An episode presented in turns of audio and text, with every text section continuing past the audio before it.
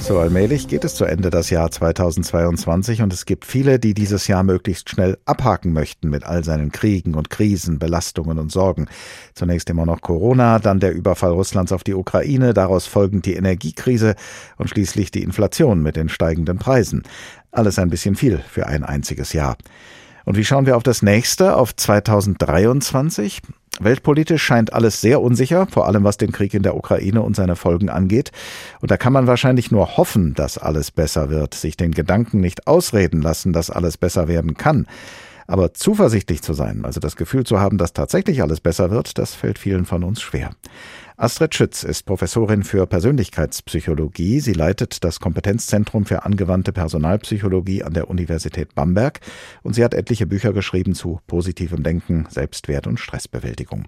Vor der Sendung habe ich mit ihr gesprochen. Frau Professor Schütz, wie schafft man es angesichts der aktuellen Lage wenigstens die Hoffnung nicht zu verlieren?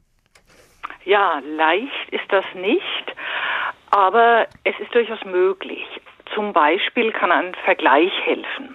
Vergleich damit, dass andere es möglicherweise schwerer haben als wir selber. Das kann dann unseren Blick auf die Dinge relativieren etwa. Oder ein Blick in die Vergangenheit. Wenn wir uns erinnern, wie wir andere schwierige, herausfordernde Situationen gemeistert haben, dann können wir so auch den Blick auf unsere Ressourcen, auf unsere Potenziale richten.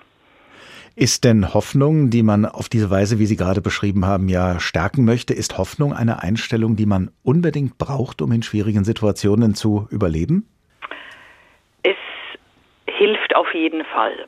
Also Hoffnung ist sozusagen ein treibender Faktor, eine Kraft, die uns in solchen Situationen dann eben auch stärkt, die uns hilft, auch mit extremen äußeren Situationen, aber auch mit Situationen wie schwerster Krankheit umzugehen und äh, die auch körperlich dann stärkt. Nun fällt es allerdings im Moment vielen von uns schwer, Hoffnung oder gar Zuversicht zu haben. Vielleicht gehen wir mal auf den Begriff Optimismus. Wer optimistisch ist, sagt, ich gehe jetzt einfach mal davon aus, dass bald bessere Zeiten kommen. Würde so eine Einstellung helfen?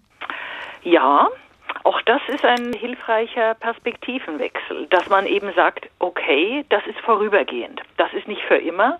Und wir wissen ja aus der Erfahrung, dass schwierige Situationen in der Regel auch irgendwann zu Ende gehen und dass dann sie auch wieder durch leichtere Zeiten abgelöst werden. Gibt es gleichwohl auch sinnvolle Grenzen einer optimistischen Einstellung oder eines positiven Denkens? Also Grenzen, ähm, jenseits derer es äh, dann nicht gut ist, immer nur an einen guten Ausgang zu glauben. Ja, unbedingt. Das ist ganz wichtig, auch die Grenzen zu sehen. Wir haben darauf auch in unserem Buch zu positivem Denken aufmerksam gemacht. Zum Beispiel ist es nicht sinnvoll, blinder Optimismus. Es ist absolut sinnvoll, jeweils den Ernst der Lage zu erkennen, aber eben auch zuversichtlich zu sein, eigene Kräfte zu mobilisieren und Wege aus dieser Lage zu sehen.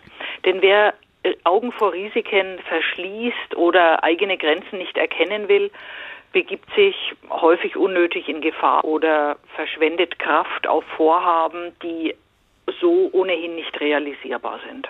Es gibt ja viele Menschen, die angesichts der vielen Krisen einfach mal abschalten, die sich die Nachrichten nicht anschauen oder anhören, die die Zeitung nicht aufschlagen.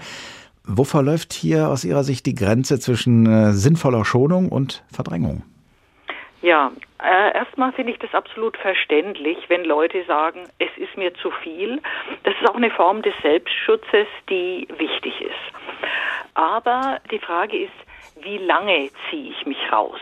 Also, dass wir uns aus einer Situation rausziehen, die uns zu viel ist, um dann wieder Kraft zu tanken, ist hilfreich. Also günstig ist, wenn ich sozusagen vorübergehend mich rausziehe und dann überlege, wie ich wieder aktiv mit dieser schwierigen Situation umgehen kann, statt in Passivität zu verharren.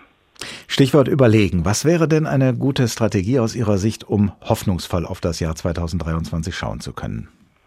Wir können einerseits unsere Situation immer mal wieder relativieren, wenn wir uns vergleichen mit anderen, auch überlegen, ob etwa Einschränkungen auch eine Chance zum Umdenken sein können, Dinge neu zu bewerten.